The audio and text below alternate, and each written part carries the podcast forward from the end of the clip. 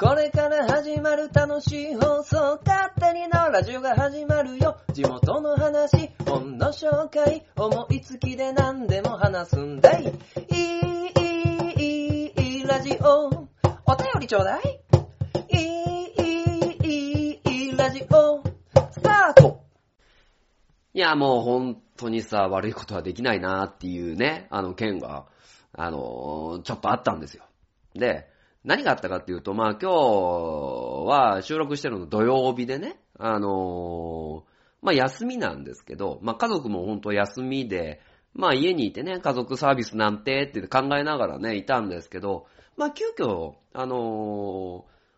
うちの奥さんのお姉さん、まあまあ、子供から見るとおばさんにあたる人が、えー、おいっ子くんをね、あの、連れてやってきてて、で、まあ、子供二人、ね、おいっ子くんがね、大好きなんで、今日そっち行くんだ、なんて言いながら、あの、実家の方にね、あの、行ってるんですね。で、まあまあ、うーん、僕は奥さんにね、あんまり、まあ無理して別に来なくていいよ、みたいなことを、まあ言われてたんだよね。だどうしようかなーなんて思ってて、まあ結局ね、あの、土曜日一日をね、いろいろ家でちょこちょこやりながら過ごすと。でね、これ今も僕はね、寝巻きで収録してる。勝手にラジオ寝巻きで収録することってほとんどないんですけどね。寝巻きで収録してる。で、まあまあ、あの、家でね、こちょこちょ、まあやってるとね、まあ、ちょっとね、小腹が空いてくるじゃないですか。で、小腹が空いてて、まあ買いに行けばいいんだけど、まあ僕は寝巻きだと。で、冷蔵庫をね、冷蔵庫とか冷凍庫ガサガサ、あのー、やってたらね、この奥さんがちょっと楽しみにしてる大判焼きのね、あの中に生クリームが入ってるようなね、あのパンケーキチックなものがあったんですよ。で、僕的にはこれをね、あの前回食べてね、若干ね、勝手に食べるんじゃないなんて怒られちゃったりしてるんですけども、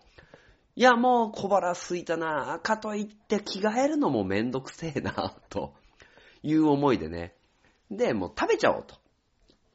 でね、あの、それをさ、冷凍庫から出してさ、あの、電子レンジで1分チンするわな。えー、1分電子レンジでチンをして、あー、ちょっと悪いなーなんて思いながらね、あの、口にするわけですよ。そしたらね、もう口にした瞬間、中の生クリーム、ドバーっと出てきてさ、で、俺の唇にビジョンとつくもんだから、あっち、あっちなんて言いながらさ、もうね、あの、唇、やけど。ね、悪いことってできないね。本当に。今もね、痛いのよ。痛いけど、喋ってる放送よろしくね。あと、奥さん。ごめんなさい。勝手になラジオ第139回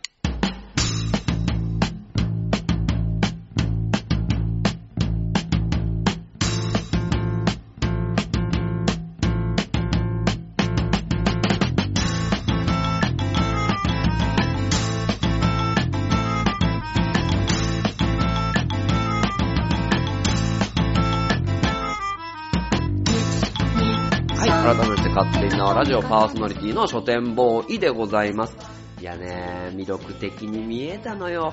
電子レンジで1分温めりゃね、美味しいね、大判焼きのような形のパンケーキが食べれるのよ。まあ、伸びちゃうわな。手がな。もう、その結果もうね、やけどなんかしてね、まあもう、なんか、バチが当たったんですけど、まあ、そんなことを言いながらさ、あのー、これね、久々のね、勝手に縄ラジオの収録だと思うんですよね。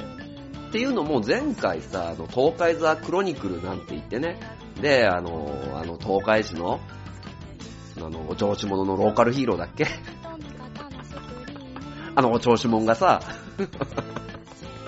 あの、お調子者が、いや、書店ボーイに頼まれて、いや、代理パーソナリティで、なんて言いながらさ、あのー、まあ、やってることって言ったらね、オープニングと、あの、後半なわけよ。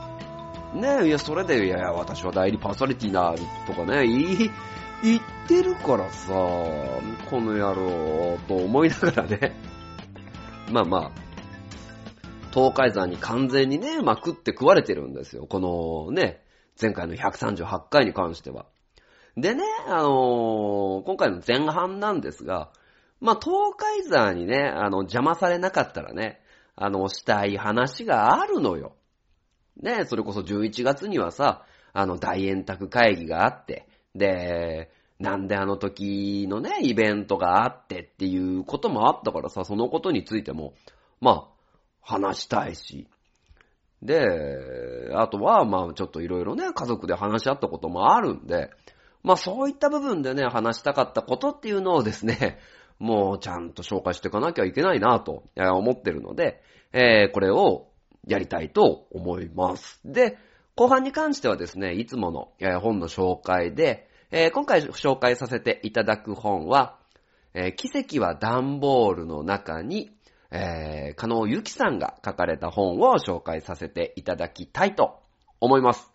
まあ、あの、岐阜柳瀬商店街の、あの、柳ナの本ですね。ということで、このね、あの、11月のことと、えー奇跡は段ボールの中にということをですね、今回お話しさせていただきます。ので、皆さんね、えーよろしくお願いいたします。それでは、始めて参りましょう。勝手なラジオ。この番組は、愛知県東海市のよく喋る人、書店ボーイが勝手にお送りするラジオです。スタートしまーす。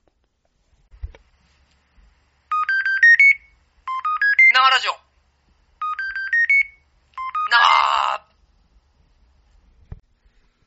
はい、えー、勝手なラジオ、それでは前半でございます。と、えーいうところで、まあね、本当はね、今からね、大円卓会議と、えーなんであの時絵本イベント in 縄書店っていうところをですね、あのー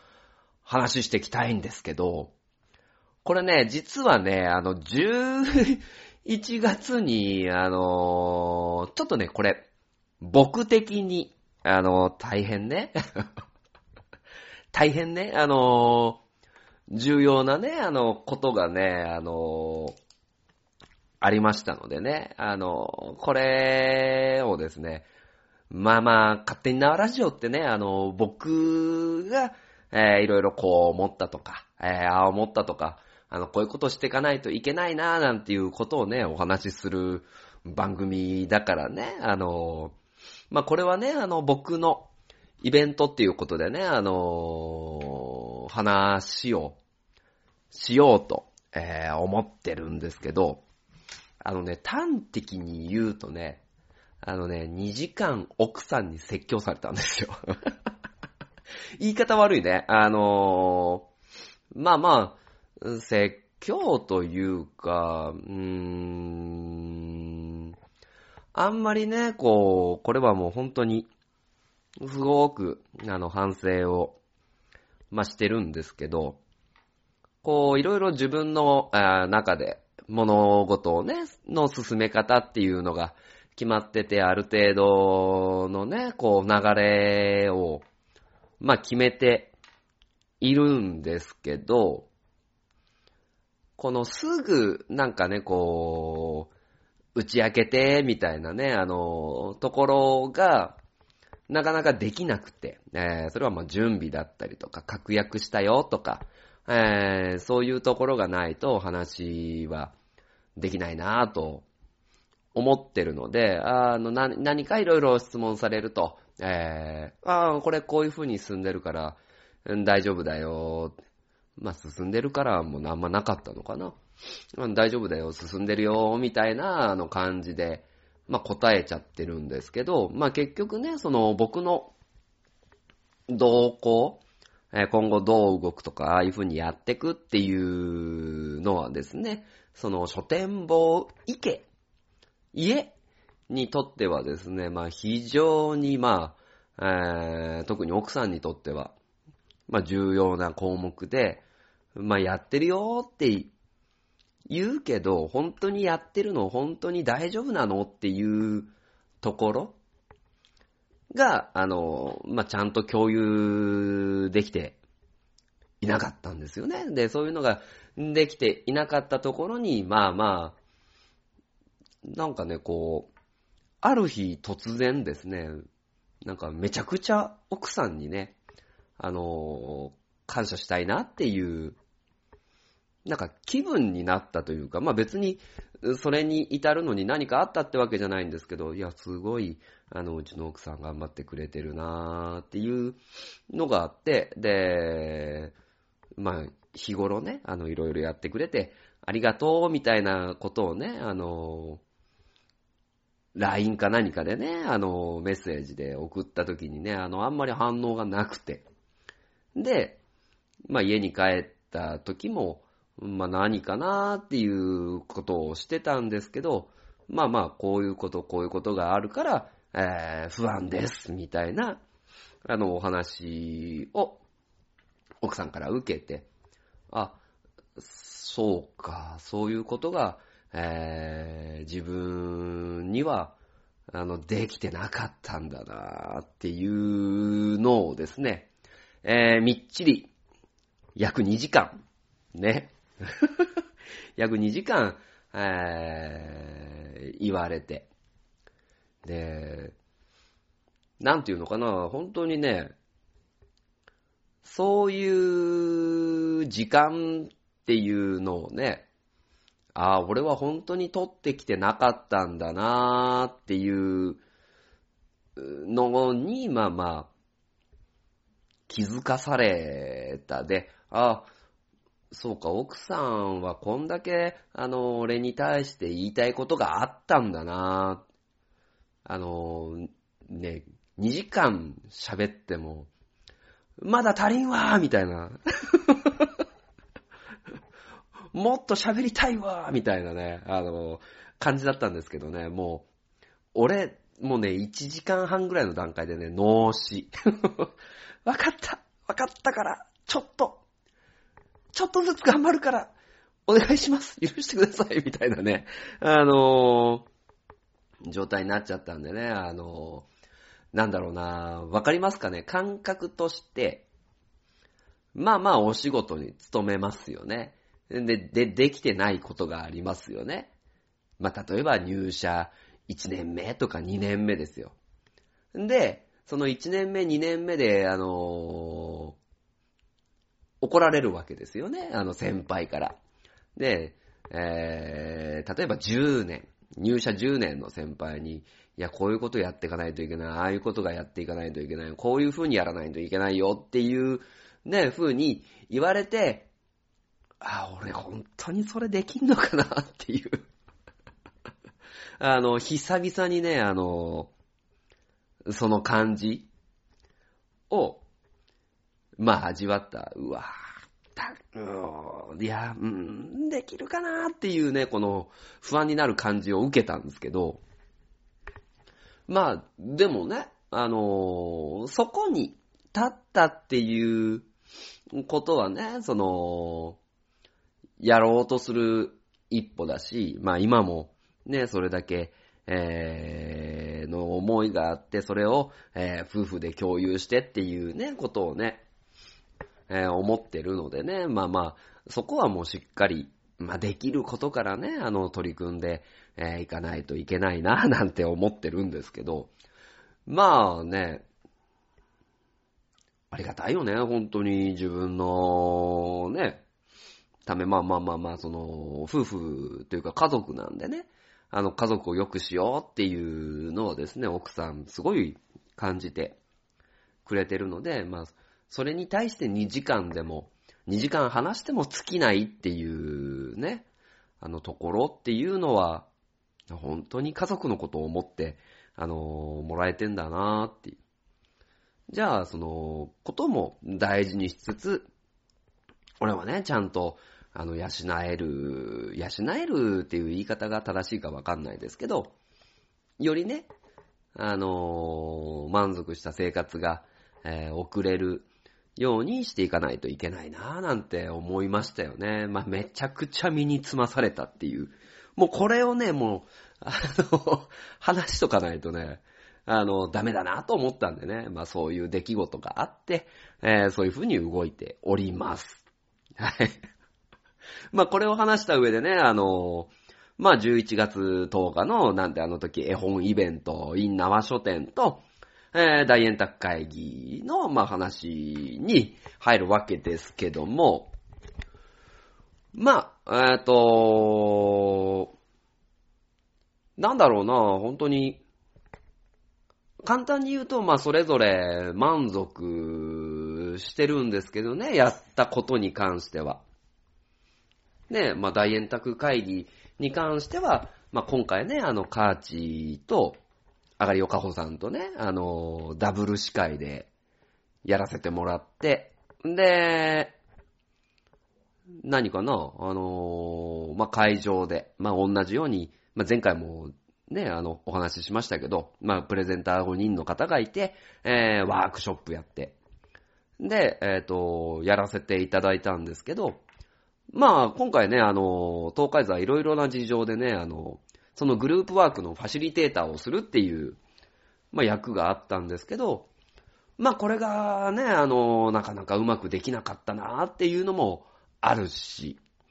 で、東海座のね、あの、いろいろ司会していく上でのね、課題っていうのも、まあ、あるし。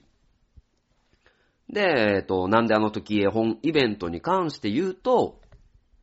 まあ、あの端的に言うと、集客ですよね。集客っていうところの、まあ、課題もあって。で、えっ、ー、と、イベントをやれたこと、えー、司会をやれたこと、ファシリテーターをしたこと、えー、やったことに関しては、あの、ある程度の満足感はあって、すごいイベントだったよっていう、すごい楽しいイベントだったよっていうことが、あの、心から言えるんですけど、まあまあ、あの、勝手なラジオはね、あの、僕の心中を、お話しする番組だったので、まあそれぞれに、あの、課題っていうのを、まあ感じたなっていうお話をね、あの、まあ、この後まあ短くまとめていきたいなとは思うんですけど、まずね、あの、大円卓会議に関して言うと、もう、あの、本当にね、あの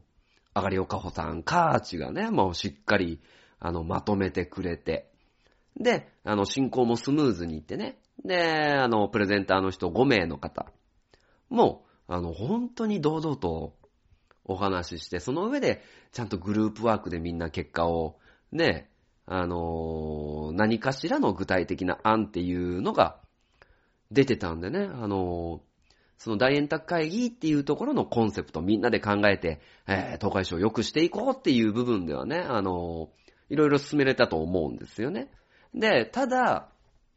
まあ、東海座はね、あのまあ、ちょっと当日、あのファシリテーターとして、あの、来れる方っていうのが、まあ、ちょっと急遽ね、あの何かお仕事の都合か何かで来れなくなってしまったっていう、まあ、こともあると。で、まあ、東海座、いいですよ、ファシリテーターやりましょうか、なんてことをね、あの、言っちゃったもんですからね、あの、ファシリテーターを、えー、やるっていうことになったんですけど、まあ、うん、このファシリテーターっていうのがね、あの非常に難しかった。で、まあ、ファシリテーターって、まあ、会議をもう円滑にえー、回すっていうところではあるんですけど、で、別にね、あの、ファシリテーターがね、主になって話す必要は全くないんですよ。で、あのー、まあ、あの、東海市でね、あの、スマイルカードを作りたいとか、えー、東海市で全世代が楽しめるような、まあ、イベント、えー、企画をしたいっていうことがね、あの、主の議題で、で、えっ、と、個人的にはなんですけど、まあ、皆さんで出し合った案っていうのがあって、それを最終的に一つの、えー、課題にしたいっていうのがね、あの、ファシリテーターをやっていた時のものだったんですけど、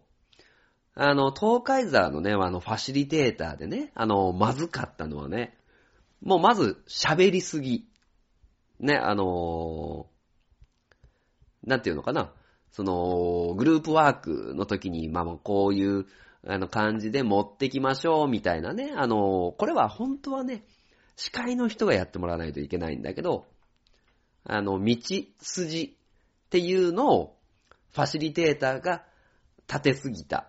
えー、ことによって、あの、皆さんのね、発言っていうのをね、あの、うまく引き出すことができなかったなっていうのがある。これは正直、まあ、格好もあるんですよね。いや、本当に。だって、ファシリテーターって別に目立たなくていいんですけど、目立っちゃいけないところに、あの、東海ザーのね、あのフォルムでファシリテーターやるっちゅっても、まあ違和感があるわけですよ。で、これはね、あのちゃんと、東海ザーのフォルムでも話をまと、えー、なんだ、話の流れを作れるようなファシリテートっていうのを、えー、しないといけなかったなと思った反省で、まあまあ、あの、本当にね、あの、ファシリテート、まあ、するんであれば、まあ、めっちゃ具体的なこと言うと顔色が見えなかった。顔色が見えなかったんで、いや、もうしっかりちゃんとコンタクトつけないといけねえな。まあ、ファンタジーですけど、まあ、そういった、あのね、ところもあってね、あの、反省。で、できれば次回リベンジしたい。ね、ファシリテーターとしてね、ちょっといろいろ頭脳を積みたいなと、まあ思う。ね、で、しっかりね、発表もできるようにっていうことがね、あの、反省であったし、で、なんであと、ああの時、絵本イベントで言えばよ、え目標は、やっぱりね、絵本の完売だったんですよ。僕の中でね、絵本を完売できるぐらいの、えー人を呼ばないといけいけいけなかったなっていう、呼びたかったなっていうのがね、あのあったんですけど、まあまあ、結果、結果はですね、まあだいぶ余ったなっていうところ。あのーまあまあ、ごめんなさい、前段で話してる通り、あの、そこだけピックアップするつもりはないんですよ。もう本当に来てくださった方、徳松さん、上田さん、あとワンダーブラザーズさんね、が、あのー本当に楽しくイベントできたっていうところがあるんで、そこに関しては大満足だし、僕も、えー、司会としてね、あの、いろいろ、やりとりはできたかなと、えーまあまあ司会に対する、ちょっと、あ、こういう風にやりたかった、やりたかったなっていう、っていうのはあるんですけど、まあそれも踏まえて、あのーもう全部楽しかったイベントなんですけど、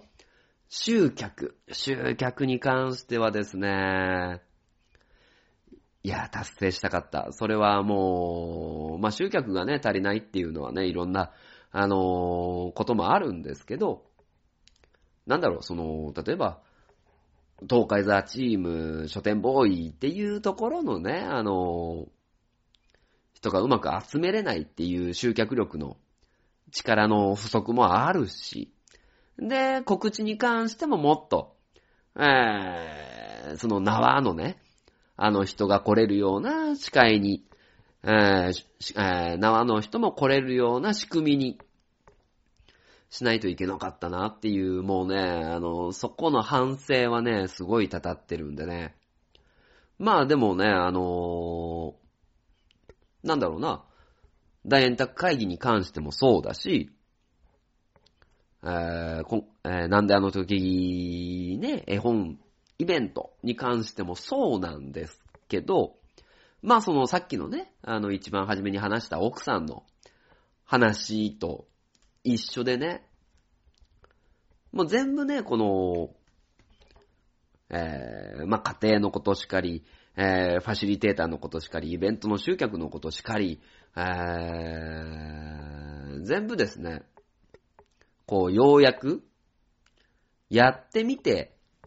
実感したっていう部分がね、あの、強いし、まあ、これがね、これらのすべてがね、全部ね、あの、まあ、第一歩なんですよね。で、この第一歩を感じれたっていうね、あの、部分。もう本当にね、この2019年11月っていうのはね、あの、もう初めてのことがいいっぱい、うーんまあまあまあまあ、ちょっと言い方難しいんですけど、えー、まあ、体感できたね、ことがね、あの、いっぱいだったんでね、まあそういう意味ではね、これをしっかり、あの、次に、あの、つなげていけない、いかないと、いけないなと思っておりますのでね。あの、まあまあ、自力をつけることだったりとか、えー、いろいろ仕組みを考えることだったりとか、えー、まあ、あとちゃんと実行するっていうことをね、あの、しっかりやっていきながらね、あの、進めていきたいな、なんて思ってますよ。まあ、いろいろ走り出してますからね。まあ、なので本当に、えー、学びが多い。まあ、収穫の秋なんて言いますけどね。あの、学びの多い月だったなと思います。まあ、本当はこれがね、あの、東海山に邪魔される前にしたかったんだけどね。まあまあ、今回できたのでよかったかななんて思います。ねえ、ちょっとしっかり頑張っていきます。ね。まあ、選手先生みたいな回、前半でしたね。はい。ということで、まあ、頑張っていきます。CM。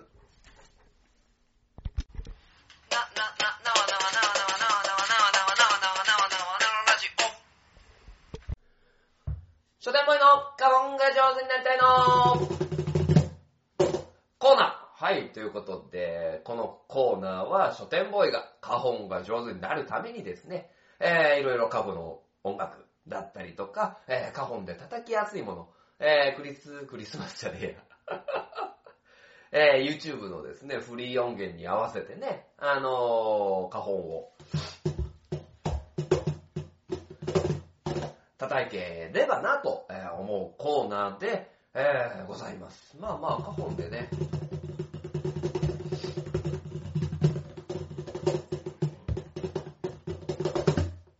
なんか表現できそうな曲がね、あの、あればね、あの、どんどんどんどんやっていきたいと思いますので、よろしくお願いいたします。で、若干ね、あの、フライングしたけど、今回ね、あの、YouTube で、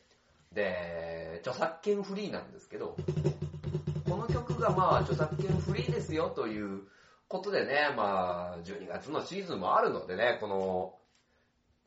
まあ、ちゃんとよ、ジングルベル、ジングルベルっていう曲をね、あの、やらせていただきたいので、お、お願いいたします。では、ミュージック、スタート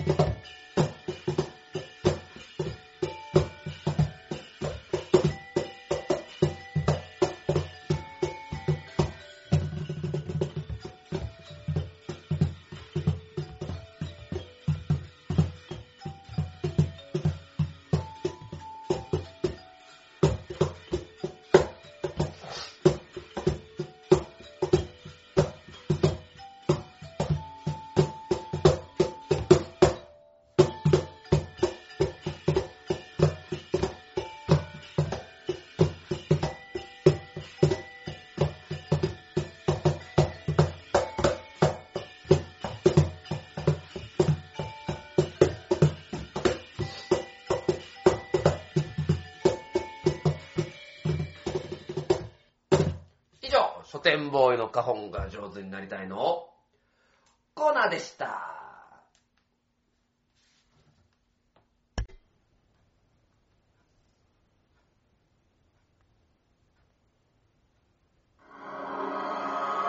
鉄の町愛知県東海市が今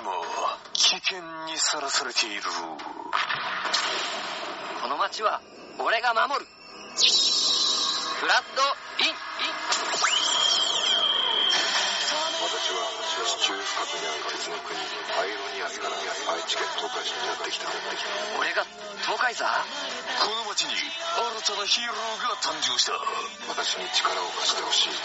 共に戦おう。戦おう。鉄の絆で結ばれた戦士の戦いが今始まる。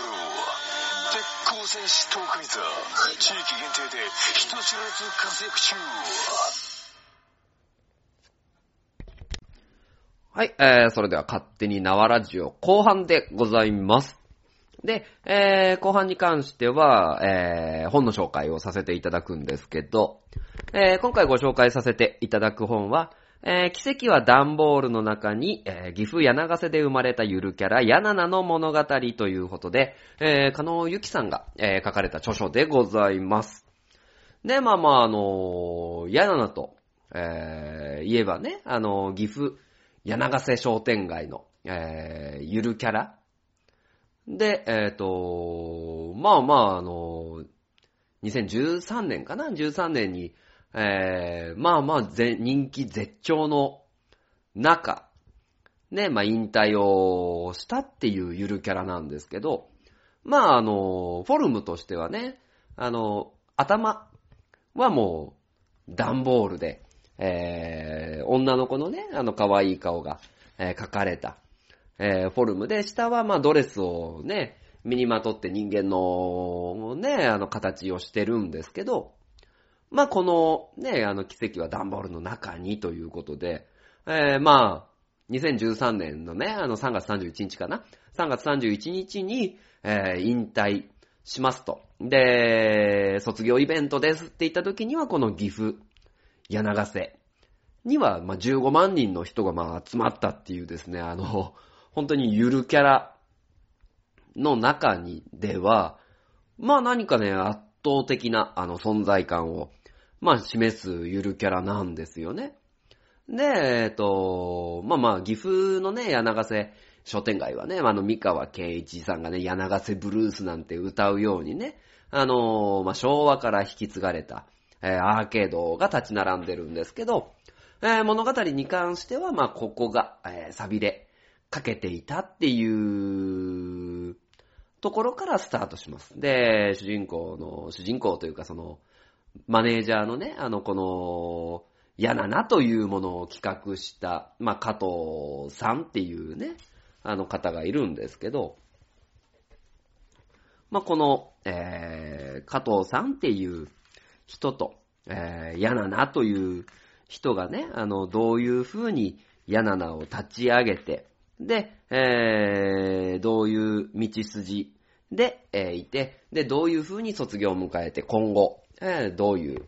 動きをしていくか。で、そこのね、あの、嫌ななというね、あの、企画の中にどういう人が携わったのかっていうことがね、あの、よくわかる一冊に、えーなっております。で、一応、端末に書いてあるんですけど、えー実話を元にしたフィクションっていう書き方はされてるので、まあ、中、その本の中にはね、あの、ある程度、えー脚色された部分っていうのはあるんですけど、まあ、ただね、あの、フィクションと言いながら、まあ、よりね、あの、ドキュメントに近い一冊じゃないかなと思うんですよね。まあ、当然、その、えー、いろいろなね、エピソードに関して足した部分だったりとか、あの、よりね、あの、よく見せよう、こういうことをちょっと誇張しようみたいなところはあると思うんですけど、でもね、最終的に柳瀬、えー岐阜の柳瀬にね、人が15万人集まったっていうところはね、あのー本当なのでね。まあそういう意味もあるし、で、僕個人としては、まああの、東海座のね、あの、東海座プロジェクトっていうものにね、あの、携わってる人間なのでね、あの、いや、まあ、うん。気持ちが、あの、わかるっていう部分もね、あの、結構、あるし、なんていうのかな、あの、やっぱりある種ね、ゆるキャラとしてはね、あの、サクセスストーリーではあるんですよね。なんていうのかな。まあまあ、こう、前半は、できるまで、えー、ヤナナが誕生するまで、えー、まあ、ヤナナのね、制作費って、1万円らしいんですよね。で、1万円から、えー、約5年にかけて15万人、えー、を、まあ、集めた、えー人が集まるようなキャラクターになったっていうところをね、あのしっかりと、えー時系列で進んでいきます。で、まあ当然ね、あのなんていうのかな。これは、あのまあ、東海山と比較するわけじゃないんですけど、東海山に、えー関して言えばですよ、えーまあ、なんていうのかな、非公式キャラクターで、まあ、個人がやってるっていう、まあ、部分もあるんでね、あの、こういったところっていうのはないんですけど、まあ、この柳名に関して言うと、まあ、岐阜の柳瀬を盛り上げるためにっていうところでも大きい、えー動きっていうのが進んでいるっていう。で、はじめはね、あんなもん、ね、段ボールをつけただけじゃねえか、頭にっていう、まあ話も、まあ出てたり、ね、あのするし、で、書き方として、まあトントン拍子に結構物が進んでくんですけど、なんていうのかな、その、文末を読む、文、ん？なんだ、俯瞰で、間で読むっていうことじゃないんですけど、その、書かれてね、あの、物がトントン進んでくっていう中にね、あの、それこそね、あの、見える苦労っていうのが、なんていうかな、よくわかるんですよね。で、えっ、と、おそらくね、こう、いや、なんか努力した、必死にやったっていうところのね、具体性を書かずにっていうのは、まあそういったことなく、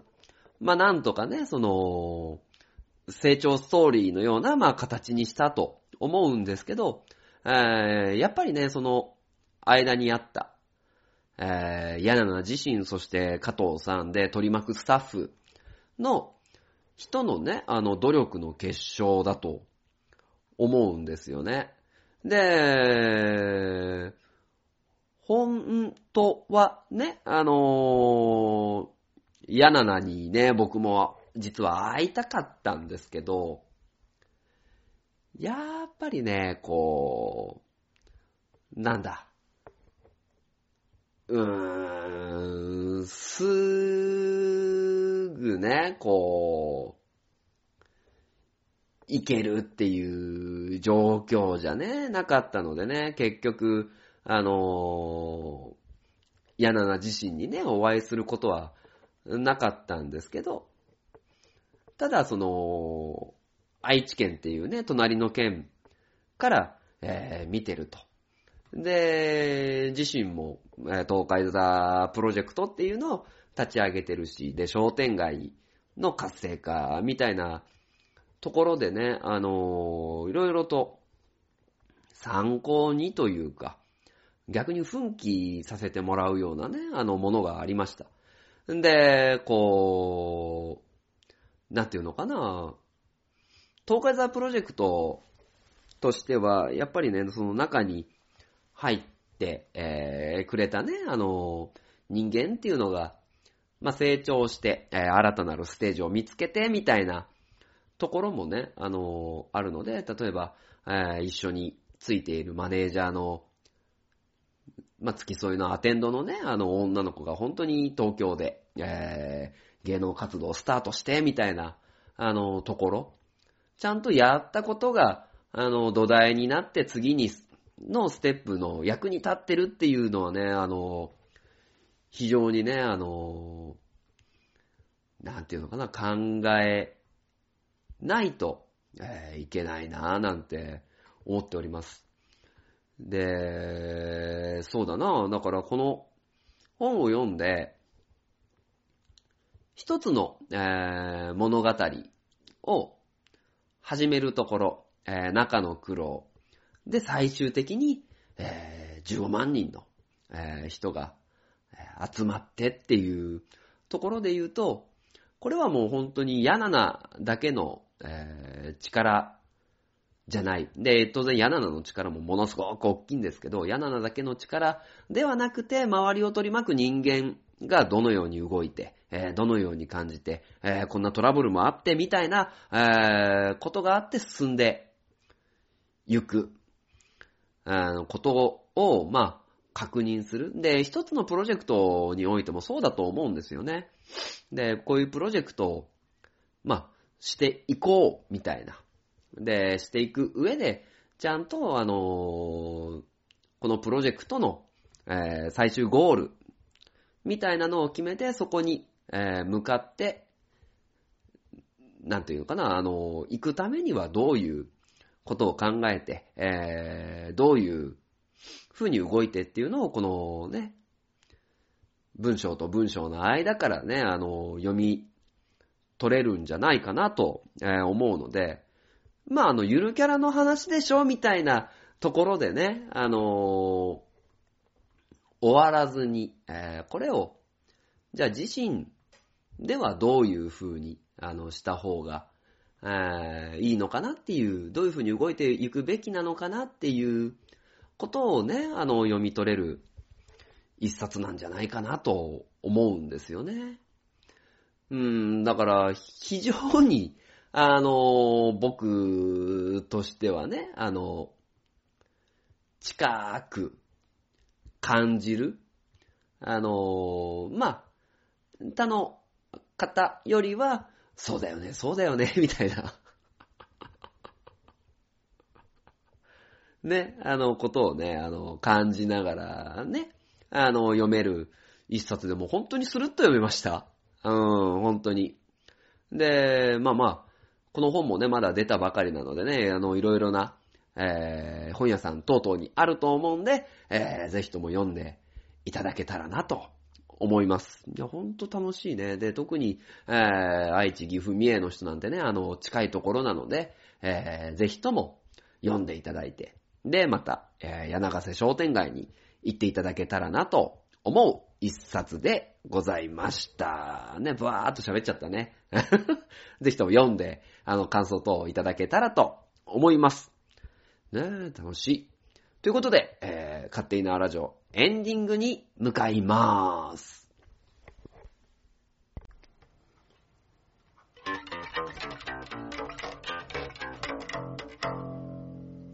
勝手に縄ラジオ。はい、えー、それでは勝手に縄ラジオ、エンディングでございまーす。まあ、こうね、いろいろイベントをさせてもらってる中でね、こう、自分自身のまあ課題が見えるなーっていうのは、まあまあ、逆にね、あの、ありがたいことなんじゃないかなと思いますよね。で、まあそういうのも、あの、乗り越えてきたから、まあまあ、やななもね、ああいう風に、えー盛り上がったというか、えー大げさには伝説になったみたいなね、あの、ところがあるのでね、まあまあ、なんていうのかな、こう、いろいろ動いていく上ではね、しっかり、なんだろう、課題一つ一つにね、対処してやっていかないと、えーいけないですね。まあまあ、それも含めてさ、あのーちょっとね、あの、前回、まあ、熊さん、熊さんっていう方からさ、あのーなんだろう、お便りもらったのをさ、勝手に東海座がさ、喋っちゃったからさ、いや、もうちゃんと読もうか。ちゃんと読もうね。えー、はじめまして採用されたら初投稿です。2回目読みます。えー、いつも気が向いたらこっそり聞いております。えー、しっかりと、あとはアピールしてってくださいね。えー、お便りってオープニングで歌ってるのにお便り出すことが、ことが、ないのに困ってたのに公式アカウントができて安心しています。書店ボーイクさんが聞くところによると、なかなか著名な方と知りました。うん、敬ってくださいね。えー、それまなのに、無知がたたっていじり倒してごめんなさい。えー、ところで書店ボーイさんは複数番組を持っていらっしゃるみたいですが、えー、それぞれキャラが違うように思います。どうやって切り替えてらっしゃるのですか？あと、ほんと時々わたわたしてるのは何ですか？笑い。えー、これからも応援してますっていうね、コメントを、えー、東海座もらったのにもかかわらず、えー、聞きゃわかるでしょみたいなね。あの、コメントをね、東海座しちゃってるもんですから。まあ、しっかりね、まあ、答えようと思うんですけど、何複数番組を、まあ、持っている、それぞれキャラが違うって、まあ、あるんですけど、まあね、このお便りもらったね、あのー、熊さんも、えー、熊っていう名前でね、えー、ペペオーバー、ペペロンチーノオーバードライブっていう番組もやってるし、えー、まあ、あの、海星くんっていうですね、あの、ポッドキャスターの人と二人で、えー、ドスコイブラザーズの横綱どっこいしょっていう番組もやっててね。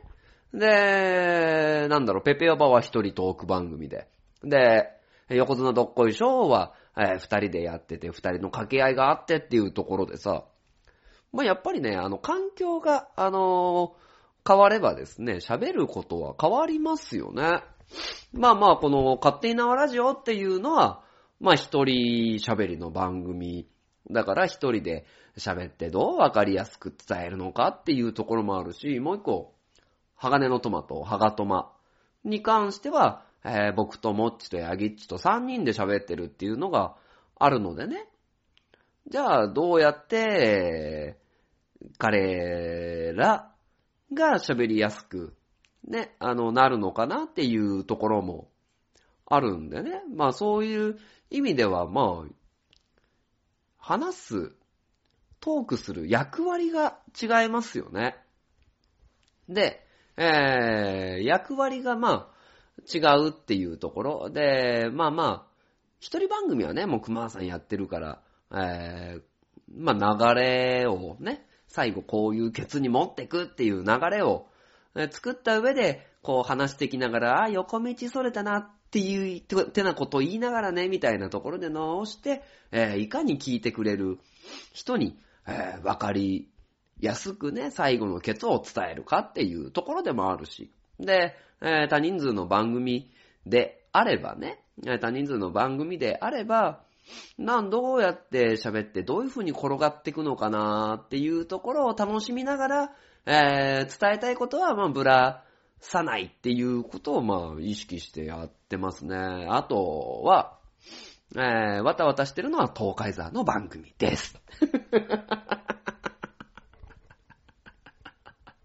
えー、嫌な名を見習います。はい。えー、もう、もう言うところでね、えー、いろいろ、えー、その役割に応じてやってますけど、まあ今回ね、あの東海つながるチャンネルっていうのがあって、まあそこにハガトマが入ってたりね、東海座人生人生相談が入ってたりとか、まああとは、今配信されてるのは静かなる、えー、マッタイライズの松尾静香さんの、あの、本当に心地いい番組があるし、これが本当に東海市の方にね、あの、広まって、えー、いろいろ総合効果でね、あの、東海座も、えー、ラジオも、えー、まあまあ、あとは僕のお仕事のキャリアコンサルタントとかもね、いろいろ認知、えー、されてったらいいなと思いながらやっておりますので、皆様ぜひぜひよろしくお願いいたしますと、えー、いうところでございますね。で、えっ、ー、と、なんだろうなだからもういろいろ課題が見えるんでね、やっていくしかないんでね、もうそこはもう頑張ってやります。ね。まあまあ、できれば見ててくださいねっていうことしかね、まあ言えないのでね、えー、まあまあぜひ、よろしくお願いしますよ。な、ライトな感じでお願いいたします。はい。で、まあ、ここから大事なね、知多半島情報に行きたいと思います。まずは、知多市、知多市クリスマスイルミネーション花の館コンサートと、えー、いうところでですね、えー、期間的には12月7日土曜日から25日まで、えー、9時から17時の間、イルミネーションが楽しめれます。えー、場所としてはね、総理池の花の触れ合い公園、えー、梅の館、え、まあだから、総理池ですよね。総理池の、えークリスマスイルミネーションを、えー楽しみに、ね、えっ、と、インスタ映えしながらね、やっていただけたらいいかなと思います。そして続きましてが、えー、常滑市、常滑市ですね、愛知知多半島マーケット2020。ということで、えー2020年1月25日土曜日から、えー1月26日日曜日まで10時から17時の間、えー焼き物などの伝統産業、そして野菜、果物、えーまで様々な魅力が溢れる愛知県知多半島、そしてその知多半島の、と愛知県の良いところをぎゅっと凝縮した番組が、愛知知多半島マーケットです。グルメ、地酒、えー愛知県を代表するアーティストのパフォーマンスなど、えーこちらですね、楽しいイベント満載でございますので、えーこちらのですね、1月25日、26日、えー場所は愛知スカイエキスポ、愛知県国際展示場ホール E、愛知県セントレア、常滑市セントレアの中で、運営されますので、ぜひともご参加ください。ね、入場無料でね、あの、本当にね、いろんなキッチンカーだったりとか、えー地元アーティスト、えーだったりとかね、あの、いろいろ本当に来ますね。ご飯とかも美味しそうだなというところで、あの、ぜひぜひご参加ください。もしかすると、東海座が来るかもしれませんよ。というところで、ぜひ楽しみになさってください。そして、そして、えー、東海市、東海市ですね、あのーウィンターイルミネーション in 大田川2019ということで、えー12月1日から1月13日まで4時半から23時30分まで、えー、常滑市、常滑市じゃない、えー、東海市のですね、えー大田川周辺で、えーウィンターイルミネーションが開催されております。で、もう本当にね、各日にね、あのーいろんな日にいろんなイベントが、あのー行われますね。あのー12月21日にコスプレパーティーだったりとか、えーオリジナルカートだったりとか、あとは、ボトルイルミネーション、お正月リースで、えーツリーのイベントだったりとかね、あるのでね、ぜひぜひご参加ください。これね、あの、ふるさと観光大使のね、足木さんも関わってるんですよ。ね、なんで楽しいイベントなんでね、ぜひぜひご参加したらいいんじゃない？はい、ご参加お願いいたします。えーそしてですね、あの、12月22日に、え幸せ村で行われるクリスマスパーティー東海沢も参加しますので、ぜひお願いいたします。えーいう大事なところは全部お話しできたかなと思います。のでね、まあまあ、今回もね、あの、勝手になラジオでいろいろお話しさせてもらいました。あ、ちなみにね、あの、東海つながるチャンネルにはね、あの、勝手になラジオ入りません。あの、なんていうのかな。もう、こんなね、個人的な番組をね、えー聞いてもらっちゃうとね、あの、東海市の人に恥ずかしいっていうことでね。まあ、えっ、と、東海つながるチャンネルの書店ボーイから、まあまあなんかつながればいいななんて思っておりますので、えー皆様ぜひぜひ、えーまあまあ、逆にね、縄ラジオから東海つながるチャンネルに入っていったりっていうのもありだと思いますので、よろしくお願いいたします。